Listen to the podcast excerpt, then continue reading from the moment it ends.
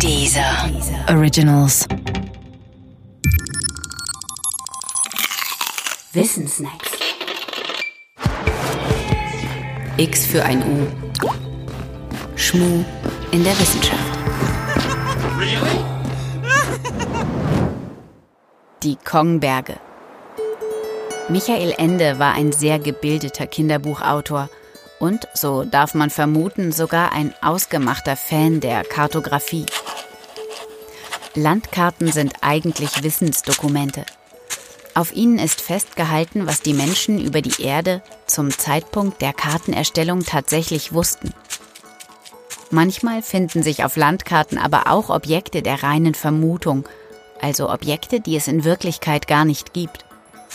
Und von solchen vermuteten Objekten macht Ende in seinen Büchern Gebrauch. Das bekannteste Vermutungsgebilde aus Jim Knopf und die wilde 13 ist der Magnetberg. Um den geht es hier aber nicht. Hier geht es um die fantastischen Kongberge, ersatzweise auch um die angrenzenden Mondberge, die als Vorlage für ein besonderes Gebirge im Jim Knopf, das rotgestreifte Gebirge, hätten dienen können oder gedient haben. Auf Landkarten von Afrika aus dem 19. Jahrhundert waren beide Gebirge eine Zeit lang verzeichnet, bis sie dann mangels Existenz wieder verschwanden.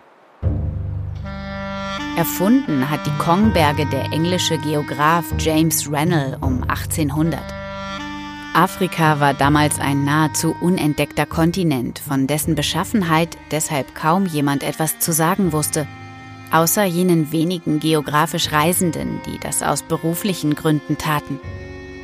Einer von ihnen hieß Mango Park und auf dessen Daten basierten James Reynolds Karten. Rennell nahm sich die Freiheit, Parks Daten um die Mountains of Kong, sagen wir mal, zu ergänzen.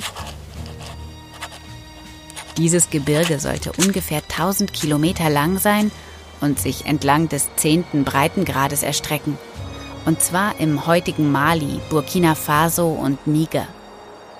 So weisen es die Karten jedenfalls aus. Warum er das tat, ist nicht ganz klar.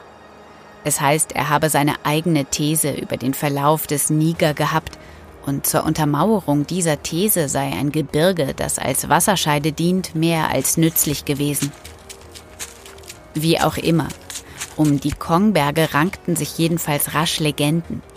Es hieß, sie hätten schneebedeckte Gipfel, seien reich an Goldvorkommen und im Übrigen unüberwindlich. Genau wie das rot-weiß gestreifte Gebirge, hinter dem sich bei Jim Knopf eine Wüste befindet, der Sahara nicht ganz unähnlich. Auf einigen Karten findet sich auch ein Anschluss an die weiter im Osten verlaufenden Mondberge, einer seit dem Altertum ebenfalls legendären Region und aus ihnen soll sich das Wasser des Nils speisen. So jedenfalls vermuteten es altgriechische Geographen.